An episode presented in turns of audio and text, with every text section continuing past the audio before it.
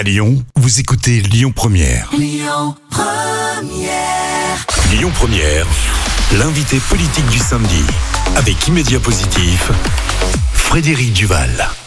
Bonjour à toutes et à tous, on est heureux de vous retrouver pour l'émission L'invité politique le samedi de 11h à midi sur Lyon Première. Alors vous le savez, cette émission c'est d'abord une rencontre avec euh, celles et ceux qui s'occupent de votre quotidien, nos, nos élus locaux, et puis c'est aussi un entretien sans a priori ni parti pris pour comprendre les grands enjeux de votre arrondissement ou de votre commune. Et bien évidemment, on va profiter de cette émission pour découvrir euh, l'homme qui se cache derrière l'élu, l'homme politique, mais aussi parler des enjeux de la métropole, de la ville et bien évidemment de l'élection présidentielle. Alors aujourd'hui, je suis très heureux de recevoir Pascal Blache. Bonjour. Bonjour. Vous êtes le maire du 6e arrondissement, par ailleurs conseiller de la métropole de Lyon. Alors vous le savez, euh, dans cette émission, on commence toujours par un, un sujet d'actualité. Il y avait un conseil municipal il y a quelques jours avec tout un ensemble de sujets à l'ordre du jour. Il y en a un qui a, j'imagine, retenu votre attention et j'aimerais avoir votre avis dessus. On a eu, et les habitants le savent, un, pic de pollution. Il se trouve que euh, il y a quelques jours, la, ville de Lyon a décidé de poser euh, sa candidature pour être euh, à l'horizon 2030 à la neutralité carbone. Qu'est-ce que ça vous inspire ce vote est-ce que vous étiez favorable à cette initiative? Oh bah, L'initiative est intéressante. Dans tous les cas, elle a un objectif très ambitieux. Je pense qu'on n'en est pas là, malheureusement. Il y a beaucoup de choses qui sont à régler avant. Effectivement, hier, il y avait un pic de pollution. Alors après, on nous a dit que c'était la pollution la plus importante en Europe, puis dans le monde. Enfin. Écoutez, Aujourd'hui, je pense que la nouvelle majorité, l'exécutif de la ville de Lyon, qui a pris en charge cette évolution forte sur l'écologie, doit juste un peu prendre la mesure et la dimension de ce qu'ils disent, et que le plus important, c'est de prendre des mesures au fil de l'eau qui permettent justement d'arriver à améliorer la performance, on va dire, la qualité de l'air, la qualité de vie. Ça fait un an et demi qu'ils sont là. Pour l'instant, ça marche pas très bien parce que hier, c'était le pic qu'on a, un pic qu'on n'a jamais eu. Alors ça veut dire que si je, traduis un petit peu, ce que j'entends, c'est que vous avez l'impression que les, nouveaux élus en place font beaucoup de plans, beaucoup de concertations, beaucoup de grands projets très très loin, mais pas forcément au quotidien. Pourtant, ils, prennent un certain nombre d'initiatives sur, l'écologie. On parlera tout à l'heure certainement de mobilité, manière dont ils gèrent peut-être les vélos, les plantations, tout ça dans votre arrondissement. Vous avez été impacté un peu par toutes ces prises de décision Alors oui, effectivement. Bon, écoutez, euh, ils, sont dans l'exécutif, ils ont tous les moyens et, la, tous, les, moyens potentiels pour prendre des, des mesures sur ces sujets, hein, qui sont quasiment leur, seul sujet, hein, euh, sauver la planète. Euh, ça fait un an et demi qu'ils sont là. Moi, je trouvais normal de les laisser faire leur courbe d'expérience et leur compréhension notamment de comment on doit modifier une ville, parce que tout ça n'est pas aussi simple. Ils s'en sont rendus compte un peu tardivement, parce que pour le moment, à part les pistes cyclables, à part quelques contraintes, quelques aménagements aux abords des écoles, pour le moment, tous les autres projets sont toujours en concertation, parce qu'ils concertent beaucoup. Et à mon sens, la concertation trop longue n'est pas nécessairement source de performance, mais surtout, c'est six ans un mandat, et deux ans avant la fin, vous faites plus rien. Parce que on a l'impression qu'on est déjà un petit peu en réélection, qu'on a non, c'est parce qu'en fait, la gestion de l'espace public et la façon dont on veut modifier les choses est sous contrainte euh, d'études préalables, euh, de financement, et que c'est pas euh, une, ce n'est pas qu'une vue de l'esprit. Je, je, je, je, leur jette pas la pierre, ils connaissaient pas. Maintenant, au bout d'un an et demi, je pense que c'est le moment de, de, de comprendre qu'on peut pas annoncer euh, un milliard et demi de de transformation. Il va rester quatre ans. On a des élections en cours, ça va encore freiner un petit peu. Et, il faut juste qu'ils prennent la mesure que la modification de l'espace public dans une ville comme la ville de Lyon, c'est extrêmement compliqué.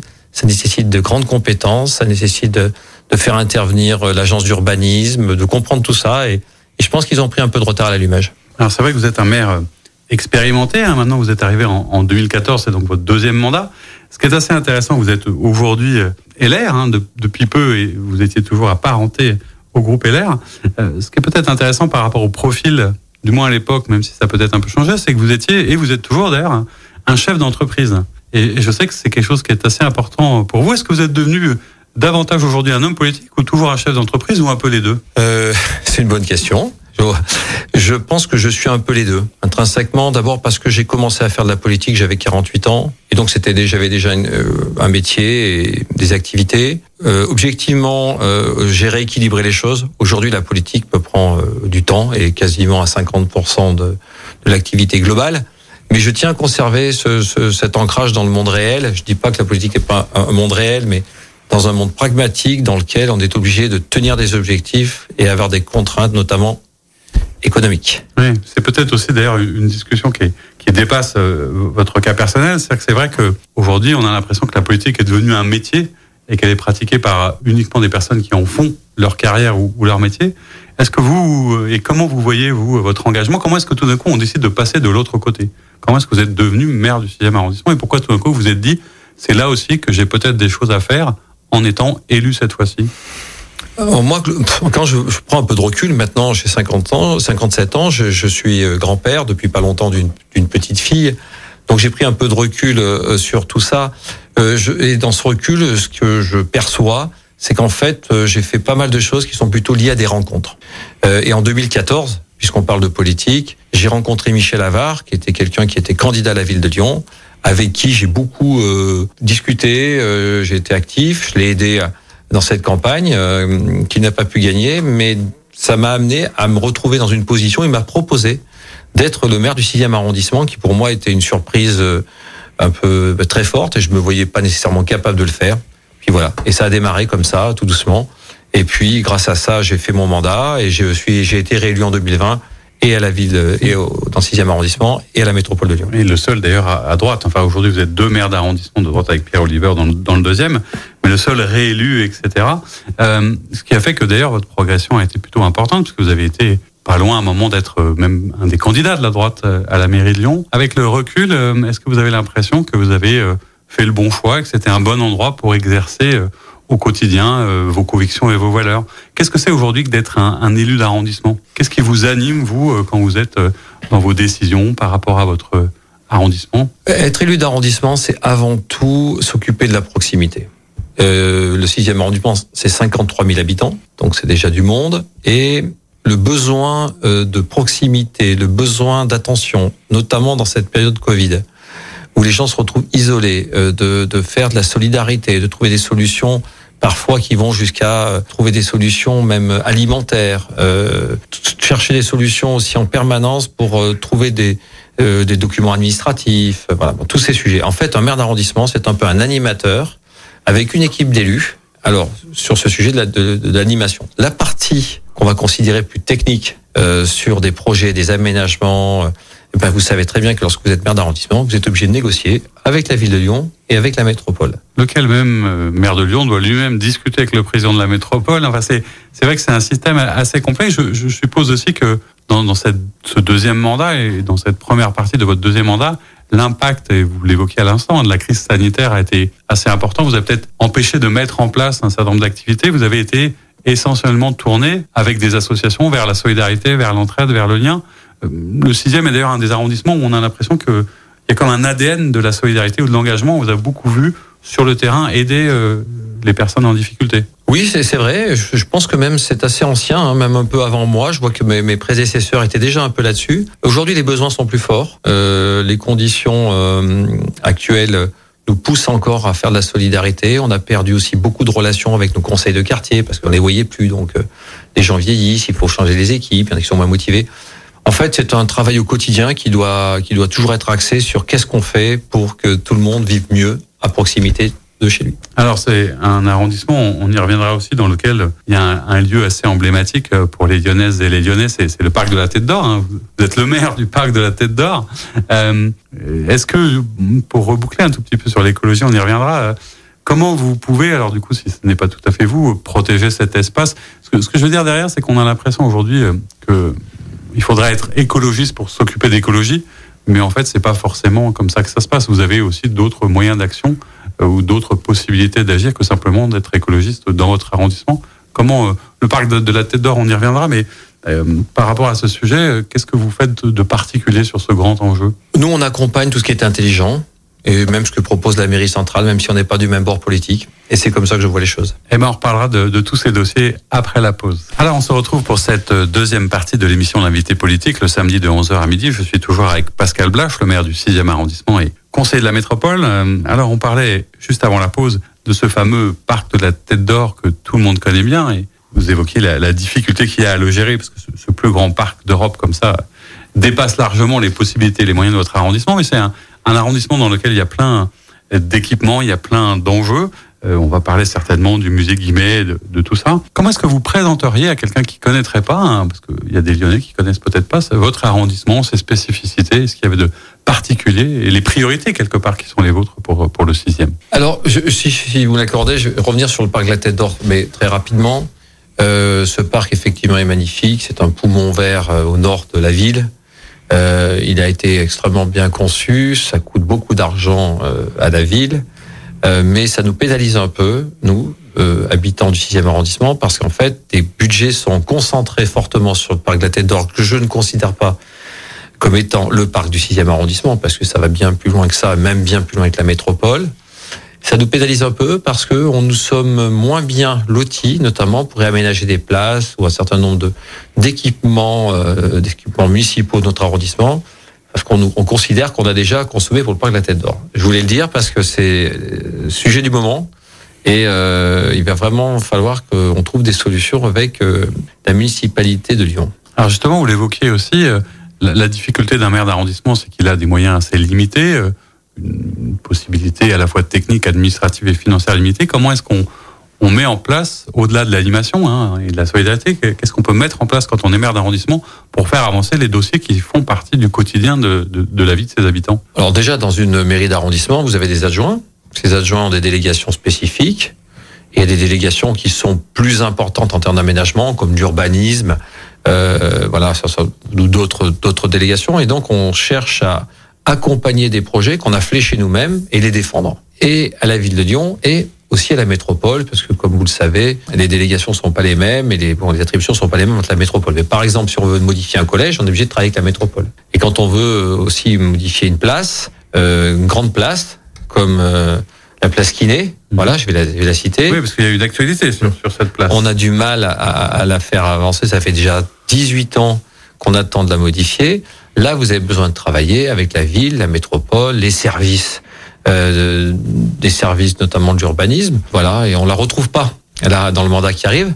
Donc, s'il faut attendre encore euh, quatre ans de plus euh, pour faire ce, cet aménagement, c'est dommage.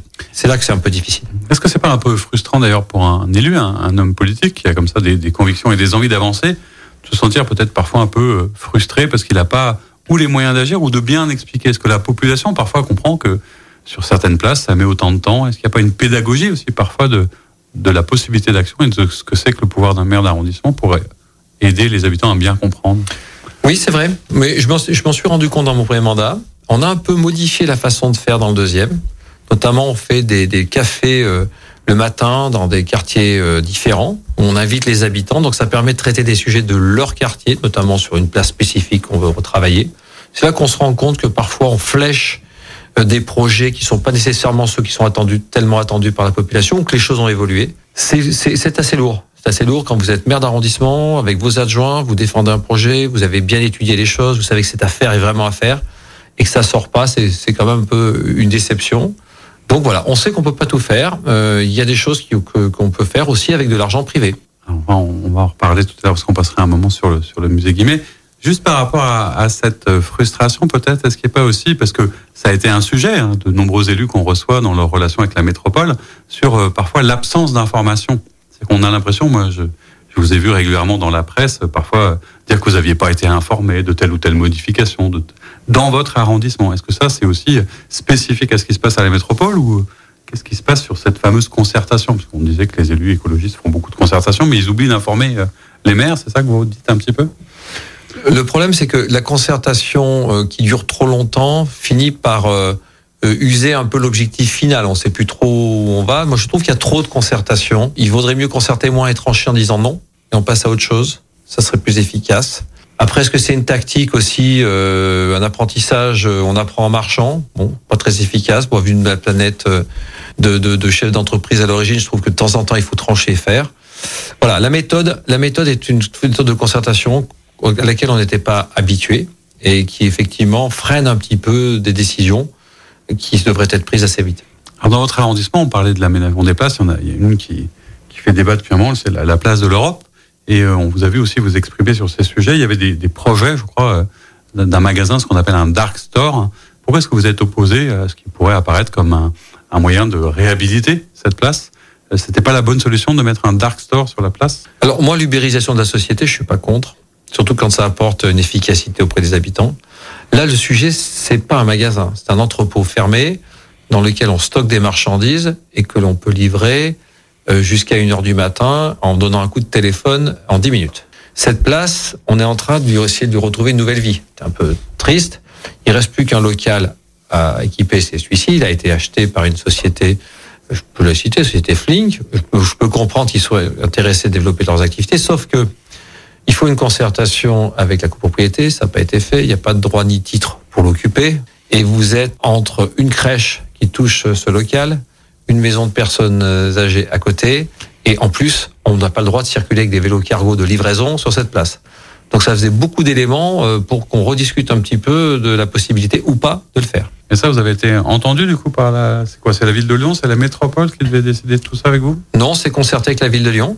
Euh, Camille Auger, qui est une adjointe de la ville de Lyon, on a, on a pu échanger là-dessus et ça ne se fera pas si les conditions, dans tous les cas techniques euh, et juridiques, ne sont pas remplies. Alors parmi les, les, dire les monuments, les, éléments du patrimoine assez emblématiques du 6e arrondissement, on, on, en a parlé, il y a ce fameux musée Guimet. Alors moi j'avoue que quand j'ai découvert ça la première fois, euh, je me suis demandé mais comment est-ce qu'on peut laisser un bâtiment qui a l'air magnifique, dont j'ai compris après qu'il appartenait à l'histoire des Lyonnaises et les Lyonnais dans cet état? Pourquoi le musée en est arrivé là et qu'est-ce que vous, vous pouvez faire comme maire d'arrondissement et qu'est-ce que vous avez envie de faire pour ce musée? Alors déjà, le musée Guimet, c'est un bout d'histoire de beaucoup de Lyonnais puisqu'avant, vous savez qu'il y avait vraiment euh, des, des, des, enfants de toutes les écoles, de toutes les générations qui sont venus visiter.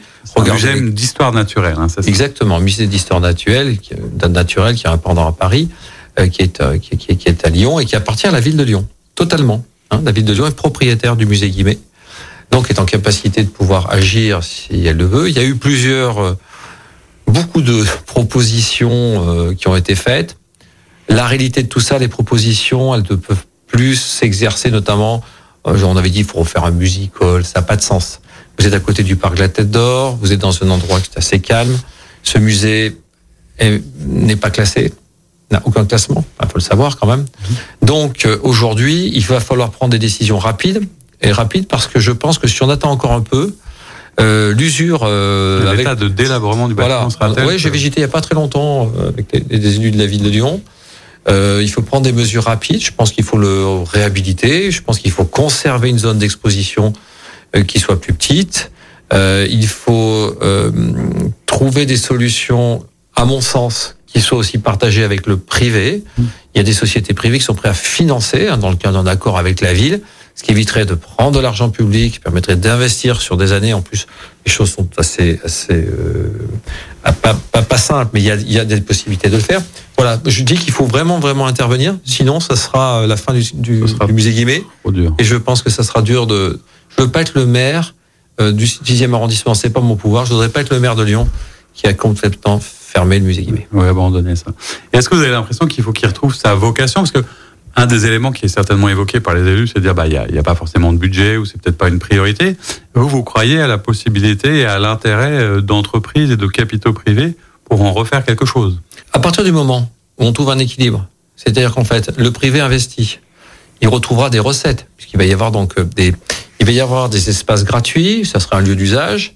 On pourrait faire des expositions, on pourrait avoir une relation aussi avec le parc de la Tête d'Or sur tout ce qui va être végétaux et qui est un peu l'air du temps. Et je pense que Aujourd'hui, le mouvement écologique est assez fort pour euh, trouver une participation là-dedans. Voilà, la seule chose pour que ça fonctionne, je pense que ça ne peut, ce lieu-là, il faut qu'il soit dynamique, moderne, organisé, vivant. Et je pense que la ville seule, même pas que pour des raisons financières, mais même pour des raisons de d'activité, a intérêt à se marier avec un privé sur ce sujet, et pour éviter que ce soit trop cher, et pour aussi permettre d'avoir une activité qui soit attrayante. Alors, parmi les, les, sujets sur lesquels on vous a aussi beaucoup entendu, vous dire, on a entendu tous les maires, que ce soit d'arrondissement ou notamment de, de l'Ouest lyonnais, il y a les questions et enjeux de la mobilité, évidemment, à la fois de la ville, mais de la métropole. Alors, parmi les premières décisions qui ont été celles des, des élus écologistes et de la nouvelle gouvernance, il y a eu ces fameuses voies Covid dédiées aux cyclistes, où c'est comme ça que parfois un jour vous avez découvert qu'il y avait des vélos. Est-ce que vous êtes contre le vélo en ville, du coup, monsieur le maire? Pas du tout. Pas du tout. Et alors, je vais vous faire une petite révélation. J'ai vécu en Belgique jeune pendant euh, presque trop deux ans et demi, trois ans. Et euh, il y avait des vélos partout, euh, bien plus qu'en France, parce que c'était pas du tout. Et donc, euh, pas du tout. Je suis pas contre le vélo, je suis pas contre ses mobilités. Évidemment, c'est un plus lorsque vous voulez vous déplacer, c'est un plus parce que ça évite une pollution supplémentaire. Tout ça me semble logique. Le problème, c'est qu'aujourd'hui, c'est pas ça qu'on qu'on assiste.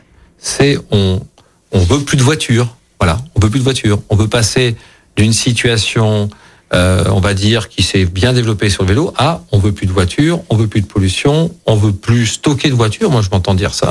Voilà, et je pense que ça, ça va trop vite et que en termes d'usage, il y a toujours une période de- d'apprentissage qui doit se faire.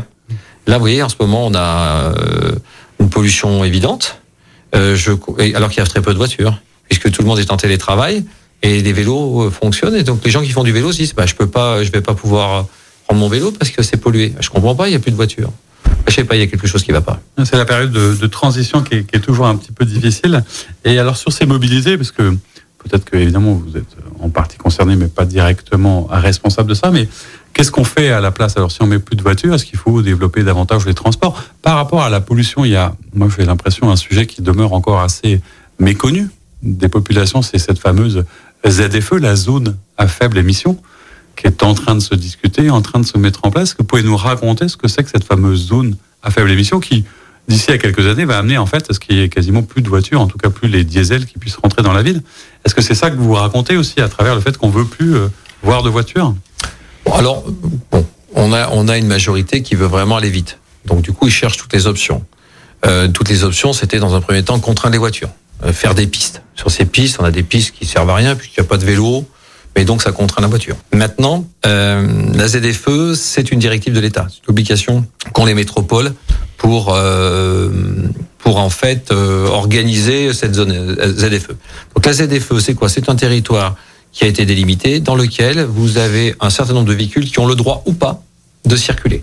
Donc pour le moment, les véhicules euh, qui sont aujourd'hui de, de, vous savez, 0, 2, 4, ainsi de suite, avec des numéros. Vignettes critères. Vignettes critères, voilà, peuvent tous circuler, mais on va finir par arriver à 0,2. Le problème, c'est que les gens qui viennent de l'extérieur, ils vont pas pouvoir rentrer s'ils n'ont pas les bons critères. Et souvent, quand vous êtes à l'extérieur, vous avez une voiture peut-être ancienne, c'est un vrai problème. Et puis, il y a tout le problème de tous les, toutes les sociétés de maintenance, ascensoristes, euh, intervention, dont il n'y a plus de sociétés dans Lyon, ils sont à l'extérieur, et donc des véhicules et des fourgons.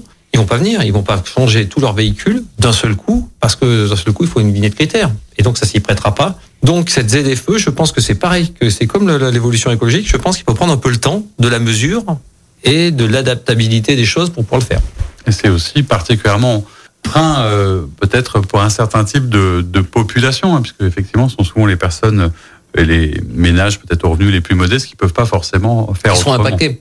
Alors, il y avait une autre solution, on avait proposé une autre solution. On a une- nous, on était plutôt sur une- un autre schéma. Il y a 200 000 véhicules qui rentrent dans la métropole de Lyon tous les jours. Pas en ce moment, euh, parce qu'avec le télétravail. On avait proposé plutôt de euh, trouver des solutions de parking extérieur à la métropole. C'était un choix. Parking relais. Parking relais. Il fallait faire 25 000 places. Il y avait des solutions à l'est, pas mal. Il y avait des solutions au nord. Il y avait ce qui permettait d'avoir un plan. Ce qu'on fait beaucoup de grandes villes, hein, euh, même dans le monde entier, de se dire de toute façon il y aura toujours des voitures qui viendront, mais on va pas, on veut pas qu'elles rentrent. C'est là que ça pollue. Donc il fallait faire 25 000 places de parking et puis euh, accompagner ça avec des transports rapides. On n'avait pas besoin de faire des tramways, des choses comme ça. On avait euh, des lignes de bus, il des choses qui existent, qui permettaient de faire rentrer les gens qui travaillent dans la ville sans avoir tous- ces impacts. Ça n'a pas été un choix qui a été pris. Aujourd'hui, on voit bien que c'est compliqué, que qu'est-ce qui se passe? Les gens rentrent pas. Et puis vous êtes aussi, je le disais, élu à la métropole de Lyon, qui gère via le Citral l'ensemble des métros, des tramways et des moyens alternatifs. On a l'impression que c'est aussi un peu en stand-by, stand-by tous ces, ces métros. C'est... Et puis j'ai même euh, l'impression que ce fameux euh, transport par câble, le téléphérique là, qui devait circuler entre Francheville, euh, peut-être au-dessus de Sainte-Foy, il, il est morné quelque part ou ça devrait peut-être être annoncé bientôt. Vous avez des informations sur ce sujet? À mon avis, le, transport par câble, c'est quelque chose qui fonctionnera pas qu'il n'y a pas assez de débit, ça n'a pas de sens. Mais globalement, je pense qu'il faut, dans ces sujets-là, être très rigoureux. Il faut un grand plan général qui relie tout ça. Autrement, vous allez faire des petits à-coups qui ne serviront à rien. C'est un peu l'impression que ça donne. Bah écoutez, on, on parlera de tous ces sujets et de bien d'autres, hein, un peu de politique nationale après la pause. À tout à l'heure pour la troisième partie de notre émission. On se retrouve pour cette euh, troisième partie de l'émission L'invité politique le samedi de 11h à midi sur Lyon Première, toujours avec Pascal Blache, le maire du 6e arrondissement. On a parlé, euh, monsieur le maire, de votre arrondissement. On a parlé aussi évidemment de la métropole, des grands projets, du musée Guimet. On va regarder ça euh, d'un peu plus loin. Alors, est-ce que je suppose que comme élu local, alors je disais que vous aviez été très longtemps apparenté à un parti, les LR en l'occurrence, et vous êtes depuis peu officiellement au LR. Euh, qu'est-ce qui explique le fait que vous ayez euh, franchi le pas alors que vous étiez plutôt vous soucieux de, de garder une forme d'indépendance et de liberté euh, Qu'est-ce qui vous a amené à vous engager encore un peu plus loin? Bon, C'est le processus d'une histoire personnelle. C'est-à-dire que moi, je, je m'intéressais à la politique, mais à titre personnel, je n'étais encarté dans aucun parti. Comme je vous l'ai dit tout à l'heure, j'ai commencé à 48 ans, donc je me sentais pas le besoin nécessairement d'être encarté. J'étais dans un groupe de droite, j'avais pas de problème avec ça parce que je fais partie de ceux qui considèrent que la droite en général, c'est une, c'est une famille globalement qui cherche d'abord à générer un certain nombre de, de, de recettes et, et d'activités pour pouvoir mieux redistribuer, pour pouvoir gérer le social, ainsi de suite. Donc j'étais pas mal à l'aise avec ça. Et c'est vrai que maintenant que j'étais réélu pour la deuxième fois, j'ai décidé de, de, de, donc de m'affilier euh, aux Républicains. Euh, et c'est d'ailleurs sous cette bannière-là que je me présenterai aux législatives au mois de juin. Oui, c'est pas un scoop. Hein. Vous avez relancé un petit peu votre campagne. Elle n'est pas encore vraiment démarrée cette campagne des législatives. Déjà celle des présidentielles, on va le voir, c'est pas forcément évident. Euh, alors je parlais justement des, des Républicains. On, on considère aujourd'hui, et c'est vrai que quand on regarde, notamment à Lyon, bah, vous êtes avec euh, Pierre Oliver, le maire du deuxième, hein, quasiment le, chef de file de la droite lyonnaise. Est-ce que vous vous sentez une responsabilité nouvelle, supplémentaire, notamment dans cette période de campagne électorale? Est-ce que vous avez l'impression du coup que votre rôle a un peu changé, votre poids, votre parole va être un peu plus entendue. Est-ce que l'élu local que vous êtes a une action un peu nationale en ce moment dans cette période? En ce moment, ça porte bien son nom. Hein. Là, c'est le moment ou jamais de de savoir où ce que l'on veut et pour qui on veut voter et surtout pour qui on veut pousser. Je pense qu'il y a eu cette euh, cette première euh, primaire interne qui a été assez correcte et, et assez loyale, même si on peut penser certaines choses en coulisses. Euh, Valérie Pécresse est sortie euh, gagnante. À l'époque, je précise à nos auditeurs que vous étiez plutôt assez proche de, de Xavier Bertrand. Vous l'êtes d'ailleurs toujours. Oui, j'étais proche parce que je le connaissais. On avait ah, pu échanger. Ouais. Voilà. Euh, on, donc on, on avait, on, voilà, tout le monde s'est regroupé autour de Valérie Pécresse. Elle a été, je trouve, euh, solide. C'est une femme intelligente qui a une formation, un parcours quand même reconnu, qui a été ministre. Voilà, on n'a pas quand même affaire à. Souvent, j'entends des choses sur Valérie Pécresse. Bon, je crois qu'on n'a pas bien compris. Euh, elle a un niveau, euh, un niveau, et je rappelle aussi qu'elle est quand même la présidente de la troisième région économique européenne. Hein, donc c'est pas, c'est pas rien. Et donc elle a réussi à faire l'amalgame de tous les candidats qui avaient perdu.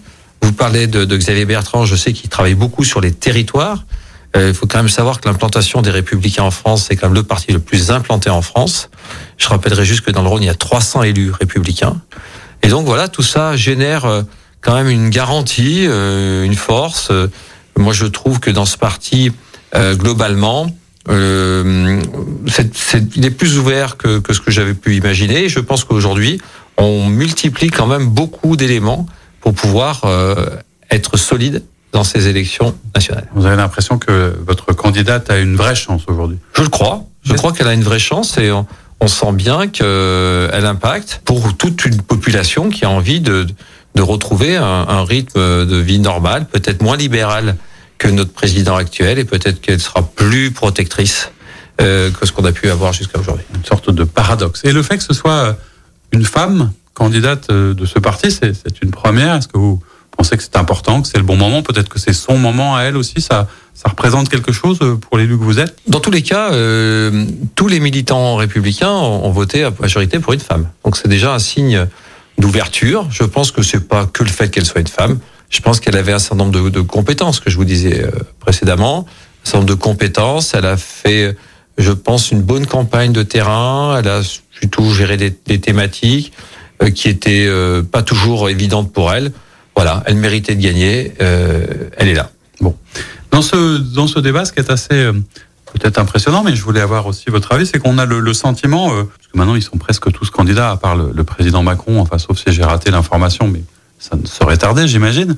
Ils sont tous candidats. On a quand même l'impression, quand on se passe, ou quand on entend et quand on discute avec les, les citoyens que les débats, ceux que l'on voit à la télévision, sont pas forcément ceux qui font le quotidien des habitants.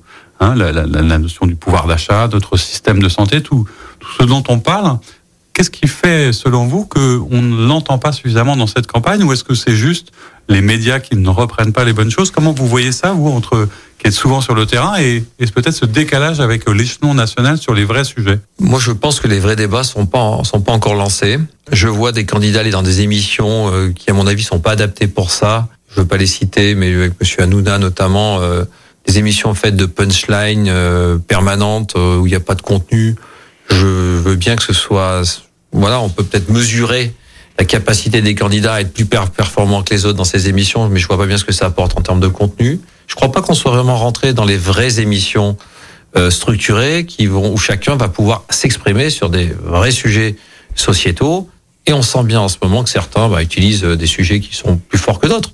Oui, euh, la sécurité, l'immigration, ce sont ce sont des sujets. On doit bien les évoquer. C'est pas parce que voilà le séparatisme on doit l'évoquer, mais on doit aussi évoquer l'économie, euh, la réforme des retraites qu'on n'a pas faite, euh, et tous ces sujets qui permettent à la société française de d'évoluer. Moi, j'ai le sentiment que ça n'a pas démarré. Ça n'a pas encore, euh, c'est pas encore vraiment lancé. Les, les gens sont pas forcément pas forcément dedans.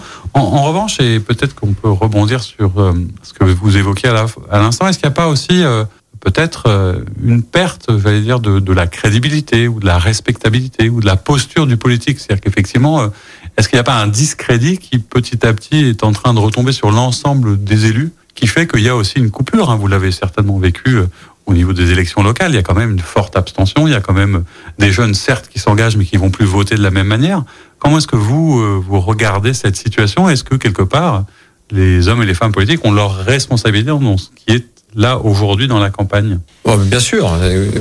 Je pense que le monde politique, au sens large, a une responsabilité, mais pas, c'est pas aujourd'hui Valérie Pécresse. Ça fait 30 ans que ça tout ça a eu du mal à, se à cranter. Euh, je pense qu'on est quand même dans une société qui a beaucoup évolué. je vous donne un exemple. Moi, je trouve que ce vote à l'ancienne, où on met euh, des bulletins, euh, des tonnes de papier, on demande aux gens de venir deux fois, alors qu'ils pourraient sans doute voter différemment. Il y a beaucoup de pays où on n'a pas besoin de se déplacer pour voter, où on se déplace et on fait un vote électronique. Donc ça ferait sans doute une participation plus forte. Je, je donne une piste, hein, je ne dis pas que je l'ai étudié euh, au point 2. Vous avez l'impression qu'il faudrait peut-être plus de modernité dans le rendez-vous euh, dominical du vote, y compris peut-être avec le vote blanc, qui est quand même aussi quelque chose euh, dont on entend parler. Est-ce qu'il faut peut-être regarder différemment l'acte d'aller voter? Oui, je, je pense que l'acte d'aller voter un pour les 50 ans et plus, d'après les études que l'on a, c'est toujours un acte un peu ancré parce que quand on avait 18 ans on a, et on a on a été élevé là-dedans pour tous les gens qui ont plus de 50 ans.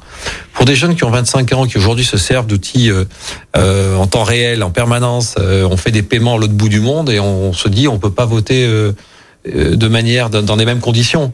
Ben, on perd, on perd. Alors non seulement on perd des participations, mais on perd aussi un peu toutes ces générations, tout jeunes, qui se demandent un peu euh, comment ça fonctionne. Euh, euh, Est-ce que ça a du sens pour eux? En fait, non, parce qu'on leur dit faut que tu prennes un papier, que tu ailles là-bas, que tu signes un registre, et éventuellement, comme tu fais des études ou que parti, il va falloir euh, qu'on te fasse euh, un pouvoir avec une procuration, il va falloir le commissariat, et où il y a la queue. Tu... Bon. C'est trop lourd tout ça, c'est trop lourd, il faut simplifier. C'est mon avis. Alors vous évoquiez évidemment la question de la campagne présidentielle, mais directement pour ce qui vous concerne, évidemment la campagne des législatives, puisqu'il y aura des législatives derrière, qui sont certainement encore assez loin pour, euh, pour les habitants, qui sont les vôtres. Pourquoi est-ce que vous avez le sentiment qu'aujourd'hui, c'est le moment de présenter votre candidature euh, sur une législative? Alors d'abord, c'est mon deuxième mandat. Hein, donc euh, j'ai envie de faire un peu autre chose, pour être tout à fait honnête avec vous. Je suis intéressé à avoir un mandat dit national, et ça m'intéresse d'autant plus que mon expérience locale, aujourd'hui, je pense qu'on doit enrichir nos expériences locales par une participation nationale. Je m'explique. Quand vous êtes, vous des... seriez pour le, le, cumul des mandats? Alors, pas, pas, pas, pas nécessairement, hein, pas nécessairement. Euh, je peux rester conseiller municipal de la ville de Lyon si c'est votre question en tant que député, voilà, par exemple. conseiller municipal de la ville de Lyon. Je ne pourrais pas être conseiller de la métropole ce que je suis, ce qui est normal. Il n'y a pas de cumul. Par contre, ni maire d'arrondissement du coup. Ni maire d'arrondissement non plus. Mais du coup, ce qui est intéressant euh, là-dedans, c'est d'avoir une ou deux thématiques un peu lourdes. On prend une par exemple le logement, qui est un vrai sujet pour la métropole de Lyon. On sent bien que c'est pas c'est pas net. On prévoit des, quotas de logements de construire. On est qu'à 1600 alors qu'il faut en faire 6000. Si on loge pas les gens dans une métropole qui est deuxième pôle économique français, je rappelle que la métropole de Lyon c'est le deuxième pôle économique français, c'est 85 milliards de PIB. Alors n'en déplaise au vert, c'est une réalité. Il va bien falloir loger des gens. Et donc moi, ça m'intéresse de récupérer des informations nationales au niveau de l'Assemblée nationale pour pouvoir redonner euh, des informations et de la vigueur localement, justement pour développer ces sujets qui sont extrêmement importants pour la métropole. Alors ça veut dire que localement, par exemple, puisque vous évoquiez la question du logement, on avait reçu euh, il y a quelque temps Renaud Père, hein, le vice-président de la métropole en, en, charge de ces questions, qui nous parlait notamment et longuement euh, de ces procédures d'encadrement des loyers. J'imagine que dans le 6e arrondissement, euh, compte tenu des, prix euh, des loyers et du foncier, ça peut avoir un impact. Est-ce que vous vous étiez plutôt favorable à cette mesure ou vous avez l'impression que ça n'est pas comme ça qu'on doit faire pour construire et mieux loger? Moi, je pense que ça marchera pas. D'ailleurs, ailleurs, ça fonctionne pas très bien. C'est très compliqué à mettre en œuvre. C'est dissuasif dans certains cas. Enfin, tout ça, c'est compliqué. D'ailleurs, pour le moment, je n'entends pas beaucoup parler. Je pense que c'est il est préférable euh, d'avoir un plan euh, fort de développement de logement dans l'accompagnement des maires, des communes qui construisent. Parce que le gros problème aujourd'hui, c'est quoi? C'est quand vous êtes un maire de plein exercice de la métropole, vous allez construire des logements. Il va falloir que la métropole vous accompagne parce que derrière, il va falloir faire des écoles, des crèches, des, amé des aménagements de voirie. Et ça, c'est le rôle de la métropole. Et là, ça coince parce qu'on voit bien qu'à la métropole, pour le moment, l'accompagnement financier qui viendrait aider le logement, euh, tout ça n'est pas raccord. on a un problème de, il faut raccrocher tout ça si on veut avancer. Et de toute façon, dans une métropole comme celle de Lyon, si vous arrêtez de construire, ben, de toute façon les prix vont augmenter. Hein. Et puis alors là, attention, on a tout le sujet des logements dits subventionnés. Je dis pas social volontairement subventionnés. Et, et on a besoin d'avoir euh, et de construire de manière euh, très significative. On parle de 7000 logements minimum. Je crois qu'on en a fait 1600, là, ça va un peu juste. Hum, c'est encore un peu court. Puisqu'on parle d'élections législatives, on parle aussi effectivement d'un projet et puis sans doute d'un bilan. Euh, si vous avez envie d'être élu député, euh, c'est sans doute que vous considérez que le bilan euh, du président Macron et des parlementaires qui le soutiennent n'est peut-être pas au rendez-vous. Qu'est-ce qu'il faudrait changer selon vous et sur quelle thématique vous allez aborder ces législatives? C'est une bonne question qui me fait monter d'un cran. Je vous remercie de me la poser. Et je ne pense pas avoir toutes les réponses, mais je vais vous donner quelques pistes qui sont les miennes. Je, je pense que euh, aujourd'hui, la position qu'a pris le président Macron, qui est un libéral, a, été euh, une recherche de choc euh, de changement pour essayer de bousculer tout ça et de faire retomber euh, dans un ordre différent pour pouvoir progresser. Je pense qu'il a, il a, il y a cru et je pense qu'on est assez nombreux à se dire pourquoi pas. En fait, on se rend compte que ça est plus compliqué. Alors bien sûr, on va dire qu'il y a eu la Covid dessus, mais c'est plus compliqué parce que pour réussir, c'est mon avis, vous pouvez pas dans ce pays euh, ne pas tenir compte des corps intermédiaires de toute l'organisation qui est faite, euh, notamment dans le système d'élection et de, et de hiérarchie politique. Vous pouvez pas squeezer tout ce monde-là et penser que vous allez sortir par le haut.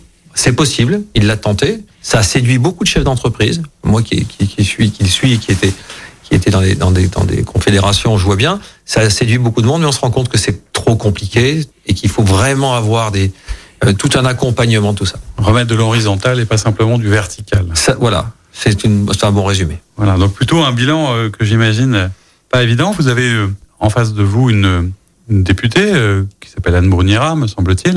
Est-ce que vous savez si elle sera candidate? Comment vous regardez les autres candidats qui vont se présenter? Je suppose qu'ils seront nombreux pour l'instant. Euh, vous commencez votre campagne, vous êtes dedans, vous, vous avancez comme vous le souhaitez vous, sans vous soucier de, de ce que font les autres ou vous discutez euh, avec elle Alors, je discute avec elle parce qu'elle fait partie de mon conseil d'arrondissement.